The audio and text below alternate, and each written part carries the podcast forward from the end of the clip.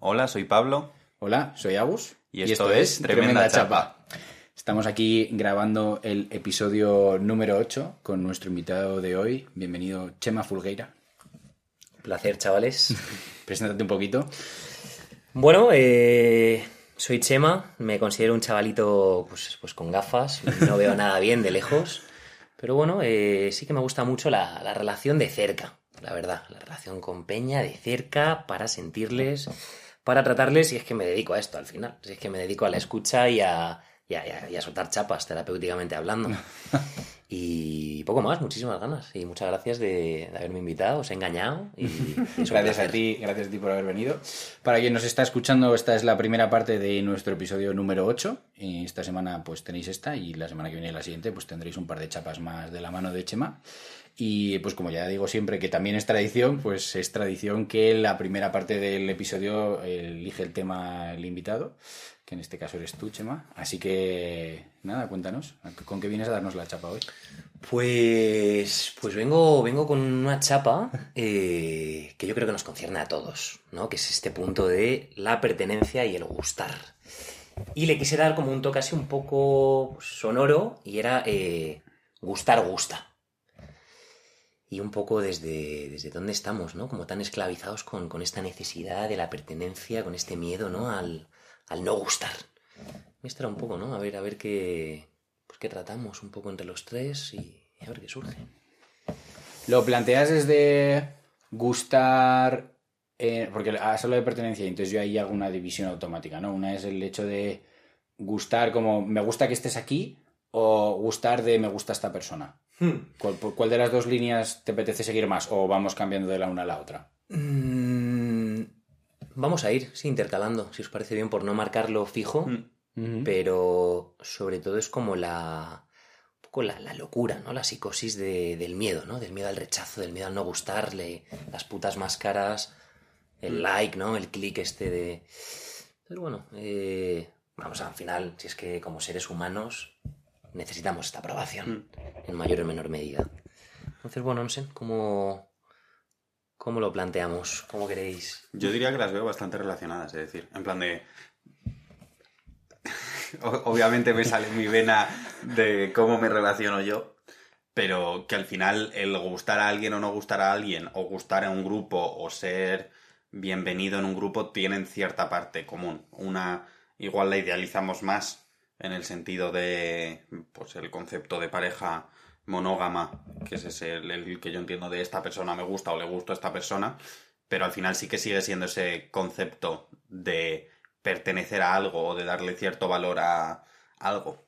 Uf, yo no estoy nada de acuerdo que sea, No. sea una concepción monógama, ¿eh? No, no, yo no creo que sea una concepción Ah, vale, monógama, pero digo que el concepto de le gusto a esta persona, muchas veces en la sociedad, según mi entendimiento, viene dado de esa pareja monógama en específico. No creo que tenga. Vale, es, vale. es decir, creo que el efecto en la monogamia es cierta idealización de la pareja, pero no creo que sea algo específicamente monógamo. Creo que Mm. existe en cualquier situación, en cualquier espacio en el que habites esa el impacto que tiene el gustar o el no gustar en esos espacios. Es algo que está además como muy presente, ¿no? Eh, en mayor o en menor medida siempre estamos como en este punto, ¿no? De tensión y qué, qué maravilla sería como liberar esto, ¿no? De... me es independiente que pertenezca o no a tu mirada, si tu mirada me está probando o no, como... Y es una, es una jodida locura, pero siento que mm, al final en pareja es otra historia. Yo me refiero más como en el, como en el día a día, ¿no? Mm. No es un discurso preparado, como una máscara como muy ya como muy preparada, muy explícita. Y cada vez que veo a Peña como mucho más sudopollismo de esto, uf, veo la, naturale- la naturaleza, su vulnerabilidad, ¿no? Y es como, ¡buah, qué atractivo, ¿no? La imperfección. Y es un poco por donde yo, por donde yo iba. A mí me pasa, me pasaba, porque hace mucho que no me voy de campamento, pero me acuerdo de cuando me iba de campamentos con la organización en la que estamos Agus y yo. Bueno, en la que Agus ya no está tanto, pero en la organización. Yo ya no estoy, a mí dejarme. en la que hemos estado mucho tiempo de campamentos, que yo tenía un momento al principio de los campamentos, y además repetido a lo largo de los muchos campamentos en los que he estado, del primer segundo día de decir, uff, siento como que no soy parte de este grupo como lo que debería estar siendo, y luego a la vez, por otra parte, mi cabeza diciéndome, Pablo, obviamente no eres parte de ningún grupo porque no sois ningún grupo, en plan de venís aquí de países diferentes, de sitios diferentes, lleváis dos días, no sois ni amigos, en plan de os conocéis, habéis hablado cuatro cosas, no pasa nada, no, Mm. no tengas ese estrés de, uff, no me estoy llevando bien con la gente, estoy viendo que la gente se está llevando bien porque yo creo que estamos todos igual, en plan de, estamos viendo, estamos tanteando el terreno, estamos viendo cómo, cómo nos vamos a relacionar, cómo va a surgir esto, pero a- además era una, una vivencia muy vívida en, toda, en todos los campamentos que me han pasado, que ha sido muchos, es decir, uff, no sé si estoy encajando y acto seguido el... ¿Qué más da? En plan, de, voy a acabar encajando, nos vamos a tirar aquí tres semanas, cuatro semanas en un campamento, de alguna forma se va a encajar. Hmm. Entonces, como la liberación también del, del estrés que me llevaba causando el, el día entero o la tarde entera, porque me pasaba en general antes de irme a dormir, y el, el- la liberación de estrés de ahí en adelante, decir, si no pasa nada, Mm. si, si voy a encajar al final igual, en plan Mm. de al final es gente, vas a socializar con la gente. Yo lo que diría es que mm, no se trata de que gustar guste, creo que la... O sea, lo que implica no gustar, no gusta. Quiero decir, em, por desgracia no se nos enseña a estar solos y se nos enseña como a querer o a sentir un deseo de estar en grupo, ya, a sentir un deseo de pertenencia, a te- a tener una necesidad de ser aceptado, de que te llamen, de que te escriban, de que te den like, pues un poco todo eso que tú decías, de que te digan de quedar, de que se quieran acostar contigo, de que quieran irse a tomar contigo unas cervezas, de que un amigo tenga un problema y te llame, etcétera, etcétera. Entonces, yo no lo plantearía tanto por el lado positivo, me iría más como a la, a la parte de no es que gustar guste, es que si nadie te llama, nadie, o sea, si no le gustas a nadie, estás solo y socialmente se nos ha enseñado a que no queremos estar solos. Y entonces aprendes a hacer cosas para gustar, aunque esas cosas vayan en contra de ti y en contra de tu ser, para poder gustar y sentirte sentir que perteneces a un tal. Totalmente. O sea, si al final o sea, es un mecanismo, pero lo que más a mí me llama la atención y lo veo mucho en terapia es un poco el guion de vida que ya tenemos prefijado, ¿no? Yo soy, yo soy Chema, ¿no? Y tengo como estas cualidades que sé que a nivel social funcionan y como al final se van como haciendo más, se, cristalizan, ¿no? Y hay un momento que es interesante el soltar esto y empezar como a, a romper, ¿no? Con tus esquemas mentales ya como, "Uf, esta es mi mierda. O sea, estas son mis luces, estas son mis sombras. Y yo lo veo mucho en terapia esto, ¿no? Como el... Ay, qué miedo, como que de repente todo mi guion uf, se desestructure, ¿no? Como que rompa. Y al final, o sea, yo no creo que sea algo social, o sea, es algo biológico que nosotros necesitamos una mirada. Uf, no. Sin esa, sin esa mirada, nosotros al final seríamos indiferencia. De hecho, hay estudios muy interesantes sobre el apego, donde niños totalmente en orfandad no tienen esta mirada materna, hostia, y fallecen, ¿eh? Acaban falleciendo, pero incluso teniendo las necesidades básicas cubiertas. Entonces, Sí, bueno, este, Esto va más este- allá, este- el quizá, experimento que hacía el doctor Men- el Mengele, creo que era, ¿no? El, El de los nazis. El de los nazis creo que hacía un experimento que metía a bebés eh, a que los, los, lo- los cuidasen... O sea, que un bebé que solo recibía cariño a través de una máquina y se acababa muriendo. ujú, O sea, justo. o sea, recibía todo lo que necesitaba a través de una máquina, ni nada de empatía, ni nada de amor y tal. Pero es que yo iría al... Yo creo que sí que tiene un componente social. O sea, creo que cuando una persona está... O sea, cuando un niño tiene... eh, empieza a nacer... eh, o sea, cuando un niño nace de cero a los do- un año, dos años, los padres no le dicen que no prácticamente nunca. O sea, de cero a un año es lo que el niño quiera. Se duerme cuando se quiera, come cuando quiere, eh, o sea, hace todo lo que le da la gana cuando quiere. Y luego a partir como de los dos, tres años que empieza a formarse como persona, los padres se tiran los siguientes diez años diciéndole todo lo que no tiene que hacer y todo lo que no puede hacer. Porque es que eso está mal, porque es que esto está mal, porque es que eso no se hace así, porque es que esto está mal, no puedes pegar a este, no le puedes, tienes que compartir tus juguetes, no puedes hablar así, no puedes llorar, no puedes gritar, no puedes, no puedes, no puedes, no puedes. Y de repente el chaval llega con 13, 14 años que le da un boom hormonal que te cagas y resulta que tiene que empezar a entender cómo funciona el mundo, empezar a rodearse y encima tiene que empezar a abrirse un poco en el mundo este de involucrarse emocionalmente con las personas más allá de eres mi colega. Y entonces el niño viene con una rastra de, de cosas que no puede hacer y en ningún momento se ha preguntado qué quiere hacer él. Entonces, por a eso me refiero yo con que es un punto social, ¿no? Que es la sociedad la que te va diciendo qué es lo que tienes que hacer. Y creo que a nosotros, pues, bueno, yo no sé cuántos años tienes tú, pero Pablo tiene 24, 25 ya. todavía. 23 todavía, nos llega a los 4. Yo tengo 26 y tú tienes 30. tienes 30. Y creo que estamos los tres en el mismo punto de socialmente qué es lo que tienes que hacer. Pues te tienes que buscar un curro y entonces o sea, tú tienes que ir al cole, sacar buenas notas para poder entrar en una buena carrera, para poder buscarte un buen curro, para poder ir- irte a tu casa, para poder comprarte una casa, para poder formar una familia. Y todo eso de nuevo es la sociedad diciéndote lo que tienes que hacer. Y a la gente que hace cosas que está fuera de eso porque dice, eh, frena el carro que esto no va conmigo, la solución de la sociedad es rechazo. Entonces, yo, para mí, yo lo vivo como algo hipersocial, no lo vivo como algo biológico. Porque, porque va cambiando. O sea, no es, eh, no es ley las cosas que te hacen, eh, que te generan ese rechazo.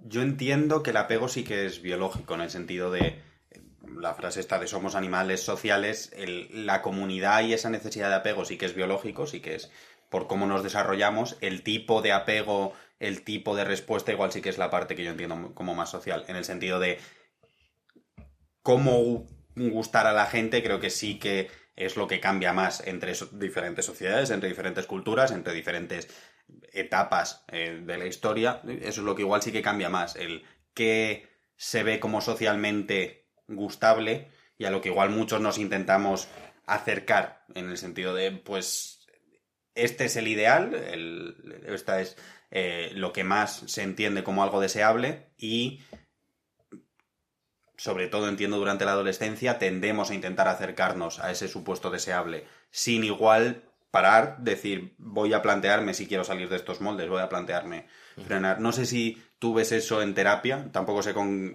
qué rangos de edades trabajas en terapia, pero en mi entendimiento de mi vida y de gente que tengo cerca sí que ha tenido mucho impacto en eh, ese que es lo establecido como que es deseable y el que hemos intentado hacia- ir hacia ahí muchos. Yo, antes de que, porque te veo que lo vas a coger ya, antes de que lo coja Chema y lo desmonte desde el punto de vista de psicología, yo te diría que no estamos hablando de apego. Estamos hablando de que gustar gusta. Y gustar gusta, esto es, me voy a una fiesta y quiero que la gente quiera hablar conmigo. Esto quiere decir, estoy en clase y quiero, te- quiero que le- la gente me diga, oye, nos vamos al patio y me inviten. Ese, o sea, yo lo planteo desde ese punto. La parte del apego para mí tiene que ver mucho más con el periodo de los 0 a 3 años, tiene que ver mucho más con la parte familiar, eh, tanto maternal, paternal o como lo quieras llamar, y el- la creación de ese vínculo familiar del principio, que es tan importante para el desarrollo de la persona, que luego se ve reflejado en tus relaciones en el futuro. Pero la base de eso, o sea, para mí el apego habla de algo más profundo. Es decir, mm, pues yo a Chema le he visto mm, dos veces en mi vida, pues con Chema yo tengo la preocupación del gusto, pero a ti, Pablo, que te conozco desde que tenemos cinco años, yo sea, yo cinco y tú tres, pues tiene, hay más, hay apego involucrado. Ya no se trata de que yo te guste. No sé si me explico. Mm, mm. Y ahora le damos la palabra al, al- al profesional. O sea, suscribo ambas partes. Hay una parte que es social y es una estructura que además es una especie como de, de imaginario colectivo que se ha ido creando en lo que es el éxito eh, social. Pero esos moldes al final te definen desde lo que es normativo, ¿vale? Mm, pero sigo defendiendo de que hay una parte como seres interdependientes y vinculares que necesitamos esto para no caer, ¿sabes? En, en la enfermedad. Mm, evidentemente. Pero el gustar o el apego, dices. Ambos. O sea, el apego se determina en los primeros años. El apego que tú tienes luego va a definir si tú eres merecedor de ser gustado o no. Esta es la movida del puto apego temprano.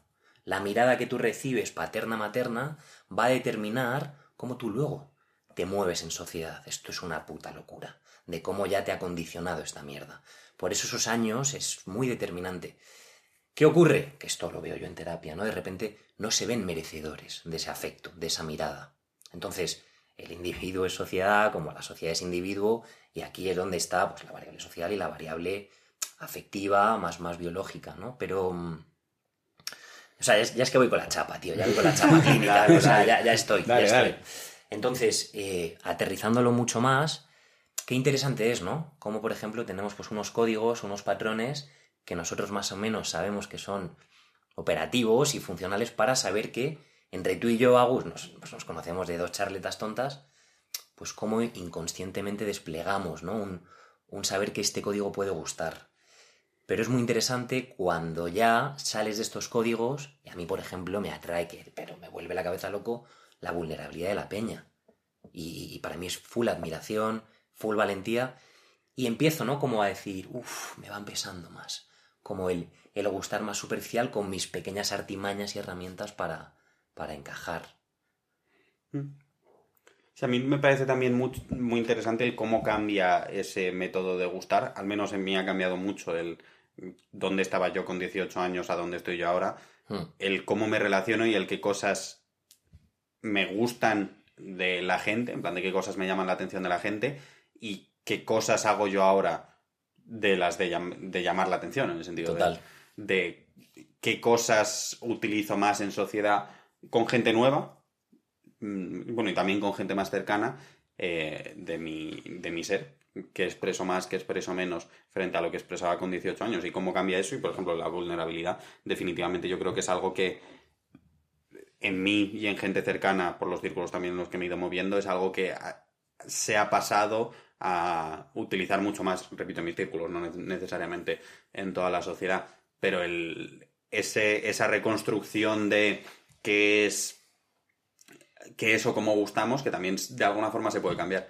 Y también entiendo que se puede cambiar, entiendo, y entiendo que el apego también, e, esta parte que has mencionado, de que el apego es muy necesario y que al final lleva a mucha gente a no ser, a no creerse eh, merecedora de, de cuidados, de cariño, mm. de, poder ser vulnerable también en muchas cosas. Creo que además eh, es interesante, estando aquí tres tíos, esa parte de que yo creo que, no creo que mis padres en específico, pero en general la sociedad me ha enseñado a que de alguna forma no me merezco ser vulnerable, no me, no me puedo permitir eso, y, pero que al final sí que hay estructuras. Mm. Al final también mucho desde el apoyo, desde, el, desde esos cuidados que igual nos creemos que no nos merecemos, de, de salir de ello. Mm. yo, yo añadiría, yo añadiría que no solo la sociedad te ha enseñado qué, sino que a día de hoy las personas perpetúan, sí. y sobre todo yo lo vivo, sobre todo lo vivo con los hombres, eh, perpetúan el no seas vulnerable. Mm. El, esto no es un problema, o esto te está pasando porque te falta actitud, o porque, o porque no lo quieres suficiente, o porque no quieres salir adelante, o porque tal. Mm. O sea, no diría que sea solo un condicionamiento. Porque parece muchas veces cuando hablamos de sociedad como que le quitamos la responsabilidad a la gente. No, porque la sociedad y nadie se siente parte de la sociedad cuando dices eso. Pero, o sea, por eso puntualizo un poco. Sí, es muy importante ese punto, la verdad. Yo aquí lo veo, ¿no? Como el, tener derecho a, ¿no? Como que la, el condicionamiento de ser hombre. Y esto yo lo veo en terapia, unas neurosis que te cagas de peña. ¿Qué, es una neurosis? Una neurosis es cuando tienes eh, un conflicto interno eh, en términos así un poco más técnicos, es lo que es la disonancia cognitiva y tienes una duda, ¿no? Y estás como el deber, ¿no? La voz paterna o la voz de lo que estamos hablando, de los códigos que en sociedad como un hombre tiene que ser, rudo, fuerte, insensible, pero cuando estás conectando con algo tuyo y es totalmente incoherente con, con la voz esta que está establecida, ¿no? Es como, o sea, al final es como un enmarañamiento, un lío mental, emocional. O sea, una rayada. Rayada pura y dura. Sí, sí, sí, sí. Entonces, yo esto lo veo mucho, ¿no? En terapia. Pues lo que hablaba antes, ¿no? El, personaje que trae a, terapia y cómo, pues, tienes unas necesidades emocionales que es que no están siendo coherentes con ello. Y ahí es donde viene, pa, el golpe, el golpe, el golpe de realidad, ¿no? Y es cuando su personaje se rompe y empieza a la necesidad de construir, ¿no? Y transformar a otro personaje. Pero, me parece mucho preguntaros esto, ¿Cómo definiríais vuestro personaje, no? O sea, ¿qué, tres artimañas sabéis que son, son exitosas, no? Hostia, yo es que...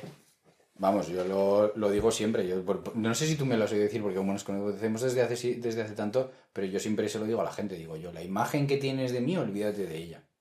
No es la real. O sea, yo además siempre se lo he dicho a la gente de, primera. O sea, si nos conocemos tomándonos algo tranquilamente de mogollón de gente, no te lo digo, pero si pasamos a tener una conversación más privada, bueno, entonces tal, eh, bueno, ¿y tú cómo eres? ¿Qué te gusta? Tal, y es como, pues lo primero, todo lo que has visto hace un momento, olvídate.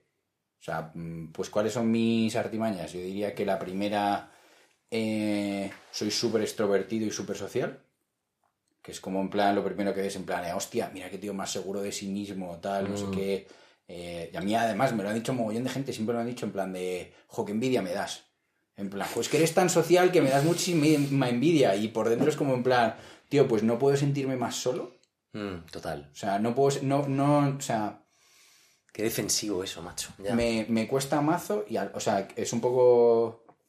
Em, podríamos llegar a llamarlo victimista, pero tengo un poco como la percepción de Mm, no he conocido a mucha gente que se sienta tan sola como yo. Que no, que no quiero decir como estar solo, sino es como el, lonely este de los ingleses, ¿no? Que me gusta mucho más cómo lo plantean ellos. Hmm. Y es muy curioso porque yo me siento, me suelo sentir más solo cuando estoy con gente que cuando estoy solo. esto es una locura. Sí, sí, sí. Hmm. Entonces yo diría que la primera artimaña es esa. La segunda artimaña yo utilizaría la típica frase de consejos vendo pero para mí no tengo. Y es que eh, yo te resuelvo la vida, o sea, tú tienes un problema y te lo juro, ¿eh? Y nos ponemos a hablar y, te doy la vuelta a la vida y, sales de ahí súper reafirmado, súper seguro de ti mismo, tal, pero si luego me preguntas por mí, olvídate.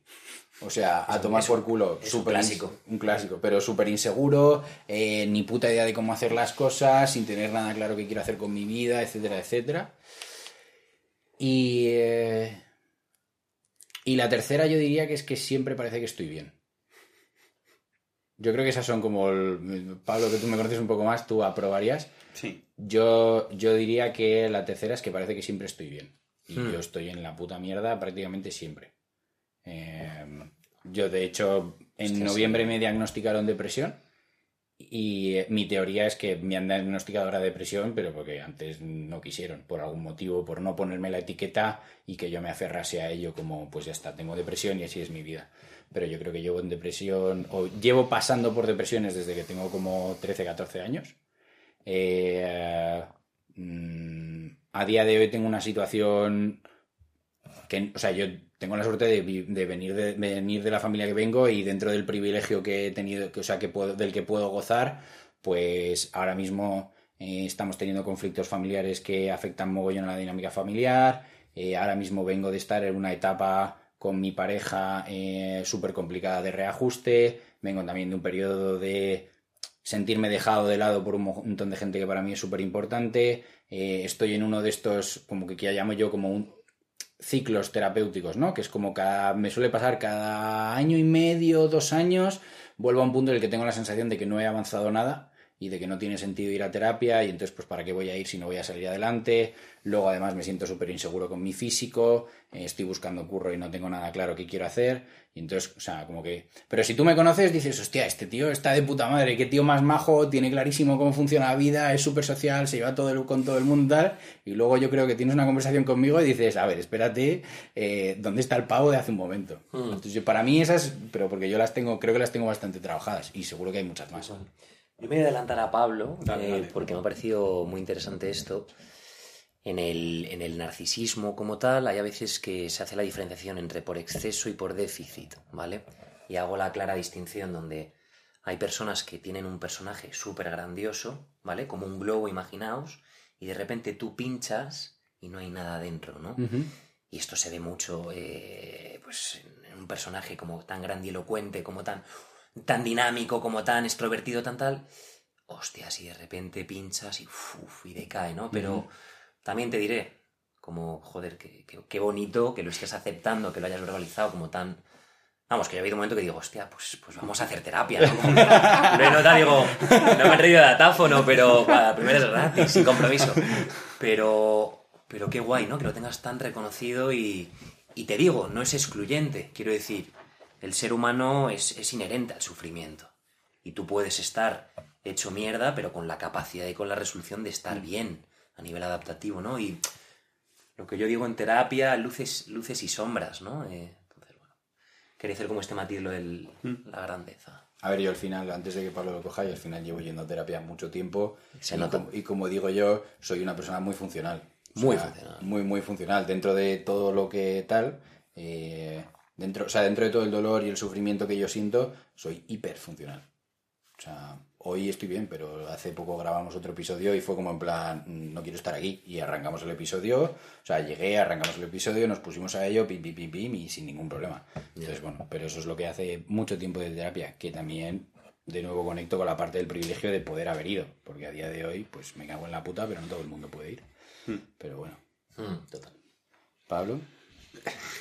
Es que pensando en, en plan, mientras tú hablabas y pensando en las mías, hay una que me hace mucha gracia, porque es que además, dentro de todo lo que he cambiado, creo que sigue siendo muy, muy real en todas las etapas, que es hablar. Hablo infinito con todo el mundo, sea el contexto que sea, mi, mi, forma de defensa y también de disfrute es hablar.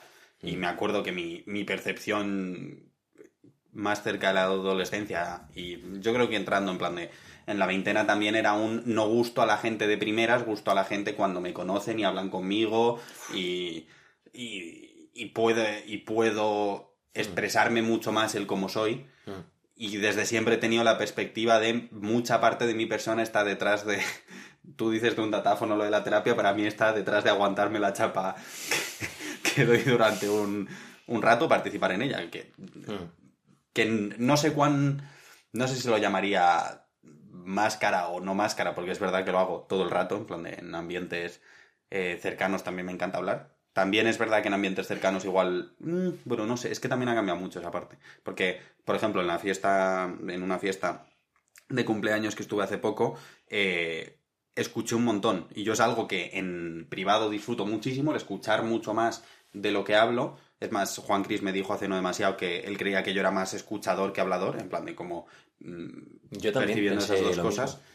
Y, mm, y como que ahora me he ido adaptando más a, a escuchar porque es algo que también disfruto mucho. Pero desde siempre ha sido mi método de interacción directa hablar muchísimo. Hablar muchísimo mm, en cualquier momento. Es el que más eh, identificado tengo. El otro que tengo identificado, no sé si te voy a saber decir un tercero.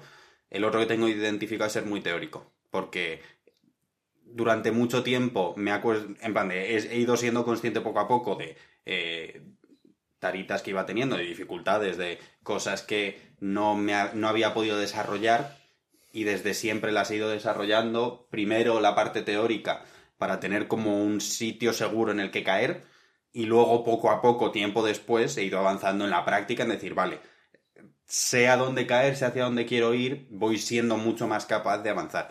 Entonces, cualquier persona que me conozca también es muy y que no me conozca, yo creo, es muy consciente de que soy muy teórico en muchas cosas y le doy mucho análisis muy teórico a muchas cosas, también como forma de poder llegar a esa vulnerabilidad de sea en el ambiente, en el, en el tema que sea, en el concepto que sea, de cada una de esas cosas.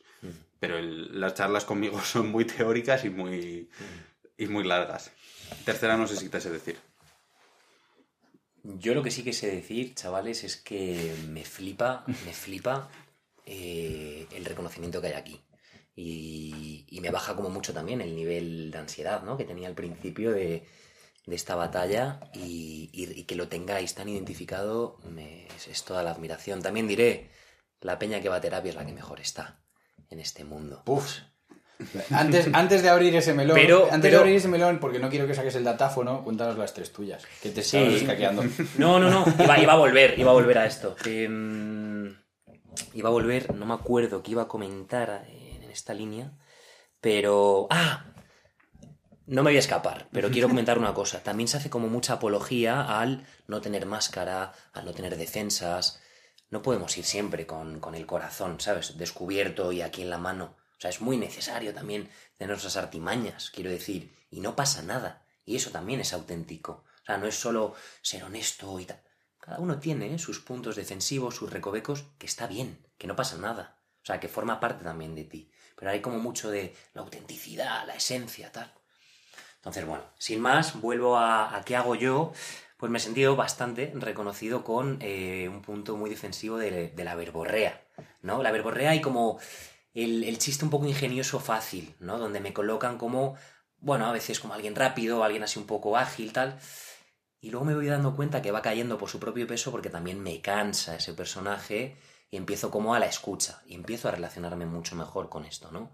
Pero yo empezaba como muy fuerte en, en, pues en círculos tal y, y- y no podía tampoco mantenerlo, ¿no? Entonces, en primer punto diría como, sí, eh, el chascarrillo, chascarrillo defensivo fácil, ¿no? Luego también me he defendido mucho El Chandler's Bing, ¿no? Total, total, total. Me he defendido mucho en un personaje de viajero nómada, ¿no? Esto me ha dado una identidad como muy diferencial de mucha peña y de repente como que me... Ah, ah pues que lo amo, y es verdad que es una parte muy mía, pero como que también la diferenciación de, pues hostia, pues hacer autostop, eh, no sé qué, y he viajado por aquí, no sé qué, ta, ta, ta, ta, me daba como un lugar, ¿no? Me daba un lugar y ahí me he visto como, uff, ya, ya, está viniendo, ¿no? La medicina esta del, del escapista prófugo. Sí, esa me he visto ahí mucho y... Mm, y así a bote pronto os diría, sí, os diría esas, esas dos, ¿no? Pero al final voy viendo que estos puntos de diferenciación. Pero esas son, con perdón, ¿eh? pero a mí esas me parecen muy superficiales. Muy superficiales. Mm. Yo creo que tiene, o sea, seguro que hay algo que tiene un poco más de chicha, porque si no hay nada que tenga más de chicha, hostia, tío, estás de puta madre, te va de puta madre emocionalmente, estás súper bien ubicado, eh, etcétera. Que puede ser, ¿eh? pero que, que las dos, o sea, la del chascarrillo y la del viajero, yo creo me huele a que estás usando una máscara ahora mismo para no contarnos algo. Deja de utilizar la máscara. Entonces. Desnúdate. Em, sí, también me he visto quizás reflejado hay un poco, ¿no? Como en el punto de, del sabiondo. ¿no? Como que, ah, si esa persona lo sabe y tú no, de repente, ay, como que te ha dejado ahí, pues tu ego ahí hablándote, ¿no? Eh, entonces, sí, a veces me he sentido como, como esa necesidad de demostrar, ¿no? Quizá un punto pues, más teórico, más tal, cuando mi, capacidad teórica al final es bastante de ideólogo de salón. Quiero decir que no hay un, punto de... Pero sí, eh, va por ahí. También te digo, semanalmente voy a mi terapia, religiosamente, superviso también mis casos, que indirectamente... O sea, estoy trabajado, que tengo mis cositas, evidentemente, y tampoco las quiero estirpar. Pero pero sí, ¿eh? mi entrada es mucho desde ahí. Mucho como un ruido como muy sociable, como muy amigable, pum, pum, pum, pum, pum. Y, luego llego a casa ¿no? y digo, hostia, cómo me he perdido, ¿no? Cómo me he descentrado también. Y últimamente pues estoy trabajando mucho el disfrutar desde un segundo plano más como una tuerca en el reloj, no como una aguja que se mueve, que hace ruido. Entonces, superficial, mm, hay un punto ahí, ¿eh? De mucha aceptación de, de la tranquilidad y lo cotidiano sin necesidad de hacer malabares constantemente. ¿Sabes? Mm. Yo esto lo llamo mucho el frenar, en plan de eh, freno, últimamente he ido frenando mucho más mis, mis defensas, mis máscaras, y no he tenido, y lo llamo también frenar porque yo lo siento en espacios sociales que me requieren menos energía ahora, dependiendo también del espacio social, igual si es algo completamente nuevo, pero como que me he frenado esa necesidad de actuarlo. Y también es verdad porque creo que me he ido creando círculos y participo en cosas en esos círculos en los que sé que tengo un espacio de comodidad sin necesito volver, que igual hace años no los tenía tanto, pero sí que ahora en general participo mucho más en ese tipo de círculos donde ya no siento que cuando entra gente nueva o, o es un espacio común con otra gente que necesito ese tipo de, mm, de, participación con la máscara que sea. Entonces, para mí es mucho el frenar, el no tener esa percepción de tengo que estar eh, mm, actuando esto, o performando esto, o gestionando esto. Bueno. Yo, o sea, el tiempo se nos ha ido un poco, pero sí que me gustaría cerrar un poco con una pregunta que no sé por qué lo he conectado mucho con el tema de la máscara, que es un poco como que, ¿qué anhelo tiene vuestra persona? ¿No? En plan, siendo, siendo sincero, sin llegar a un. sin ni siquiera tacharlo de algo negativo, eh, ni negarte a ello porque socialmente no sea correcto o no se vea como así, como anheláis, ¿Qué tenéis en el fondo que decís en plan de hostia, tío, si yo tuviese esto y esto, que esa no es la solución, pero si yo tuviese esto y esto, hostia, me iría de puta madre. Iba a decir no trabajar. no vale, en este tema, aquí no vale, Pablo, no puedes hacerlo también aquí. Em, yo diría que tener una comunidad más que más que un más que una comunidad pequeña, porque al final dependiendo de cómo avance la vida de la gente, no necesariamente tiene por qué ser eh, solo una persona, pero en el concepto relacional este de pareja y luego por los amigos del trabajo, los amigos del colegio ya, pero tener algo más común, una red de apoyos más extensa e interconectada que la que veo en general en gente algo más mayor. Perdón, voy a rehacer, voy a rehacer la pregunta porque me gusta tu respuesta, pero no, es la que estoy buscando. Voy un poco más a picar. Sí, que es la que estás buscando. ¿Qué anhela tu ego? Yo creo que eso también es decir, ¿eh? En plan de. También por cómo he ido cambiando, pero me. Diría que sí que es muy parecida. El poder tener una comunidad me lleva por, la parte eh, teórica y de verborrea, me lleva a he llegado a lo que quería, por lo que llevo predicando durante muchísimo tiempo, de vivir más en común, vivir más en cuidados, etc. Y dos, creo que también hablo tanto sobre ello porque creo que me da un espacio de estabilidad tanto emocional como de dinero también, en plan de si se consigue montar de alguna forma gestionable, eh, que mi perspectiva en otro tipo de realidades que tiene la gente no es la misma. Es decir, creo que mi ego también anhela eso. O sea, por decirlo mal y pronto, tu ego lo que anhela es demostrar que aquello que defiendes es real. Y que se puede vivir así. o sea, que se puede vivir así, que, que aunque sea diferente, es funcional, vale, etcétera, etcétera. Hmm. O sea, demostrar que tienes razón. En cierto modo, sí. Así en plan, mal y pronto y feo, pero. mal y pronto y feo, pero sí me toca, ¿no? Veo esto, una mirada inquisitiva de, no te libras. Pues, eh, aunque suene redundante, yo una mirada cómplice, chavales, diría. Una mirada de aceptación y que no me haga dudar de mi valía personal. Eh, sí, así mal y pronto y rápido me quedo con, con esto, ¿no? De, de quizá no caer tanto en, en la eterna duda, ¿no? Del del, estar por encima del bien, del mal. Una, mirada compasiva, macho, no más. Entonces no siempre se puede.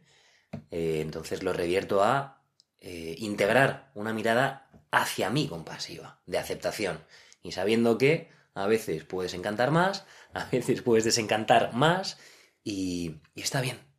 Está que, por, decirlo de nuevo, haciendo una, simplificación cruel, ¿no? Tener a alguien que te esté siempre dando como una palmadita en la espalda diciéndote en plan como un que sí, que sí, que no te estás equivocando, lo estás haciendo bien, tienes razón. O te estás equivocando y no pasa nada. Mm, justo. No, no, no. No es más como desde la aprobación constante. De hecho, me flipa que me digan, bro, vaya derrape, está muy bien, ¿sabes? No, como, está bien, tío. O sea, está bien. Está todo en orden, ¿sabes? Como, ya está.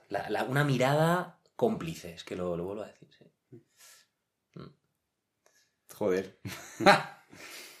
Porque me parecen, me parecen dos cosas, o sea, en este sentido, ahora mismo me siento hiper inmaduro, ¿eh? Por las, por las que identifico yo que mi ego como busca. Pues yo, yo las tengo, por lo menos en las que busco ahora, ¿no? Dentro de X tiempo, pues espero que hayan cambiado, pero yo me vivo muchísimo, además, vivo como una clarísima diferenciación entre el género. Dependiendo del género que sea la persona, que sí que es verdad que eh, en este caso es muy binario, eh, porque no sé cómo me ubico, o sea, no sé cómo se ubica mi ego frente a las personas no binarias, eh, pero me vivo muy como en plan, tengo, o sea, mi ego eh, tiene una necesidad de sentirse deseado físicamente por el género femenino y una necesidad de sentirse admirado por el género masculino, o sea, como que a mi ego lo que le gusta es que me mire alguien y me, me mire un tío y me diga en plan, hostia, ojalá ser como este tío, ¿sabes? Y la parte. Y el otro es como en plan que una tía me mire y me diga en plan, hostia, qué bueno está. Sin tener ninguna conversación conmigo. Es un poco como que el, punto con el que estoy liando de mi ego ahora mismo, pero es que ahora mismo diciéndolo es como en plan, joder, qué inmaduro, viviendo el que vivís vosotros, que me parece muchísimo más sano, es como en plan,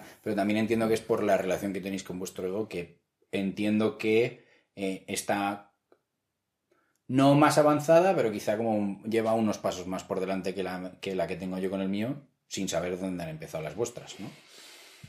Que, o sea, que no me parece mal, ¿eh? pero que en el momento ha sido un plan, hostia, tío, qué inmaduro soy. Igual me ha venido ahí un... Igual mi ego me pide tener propósitos de grandeza. En este sentido, en plan de como que lo comparas como que maduro y yo no creo que sea tan maduro. Igual es que mi ego me pide intentar ser maduro en ese sentido. Intentar decir, si teóricamente cuál sería el ideal, a esto vamos. Yo es que sinceramente no me suena nada inmaduro y creo que los tres vamos en la misma dirección al final. que es la puta aceptación y la mirada de un otro. Hostia, eh, vaya, vaya cierre has hecho ahí. O sea, punto y pelota, ¿sabes? De eh, grandeza, admiración, aceptación, pertenencia. Y es que gustar gusta, ¿sabes? Punto y pelota. Si es que no. Pues ya está, cerrado. tremenda chapa, ¿no? Qué bien cerrado, qué bien cerrado. Eh, Qué maravilla. Qué maravilla, joder. Nunca nos había quedado un episodio ahí tan ahí con el lacito puesto, tal, joder, joder. Qué gusto. Oye, pues, eh, Chema, muchas gracias. A vosotros por eh, quitarnos la máscara, chavales. Y nada, para los que nos estéis escuchando, si alguien quiere compartir cuál es vuestra máscara, pues sed más que bienvenidas. Eh, podéis mandárnoslo por privado o, con- o gritarlo al mundo y mencionarnos, que eh, os aplaudiremos. Y nada, nos vemos la semana que viene con un poquito más de Chema. Besitos. Chao.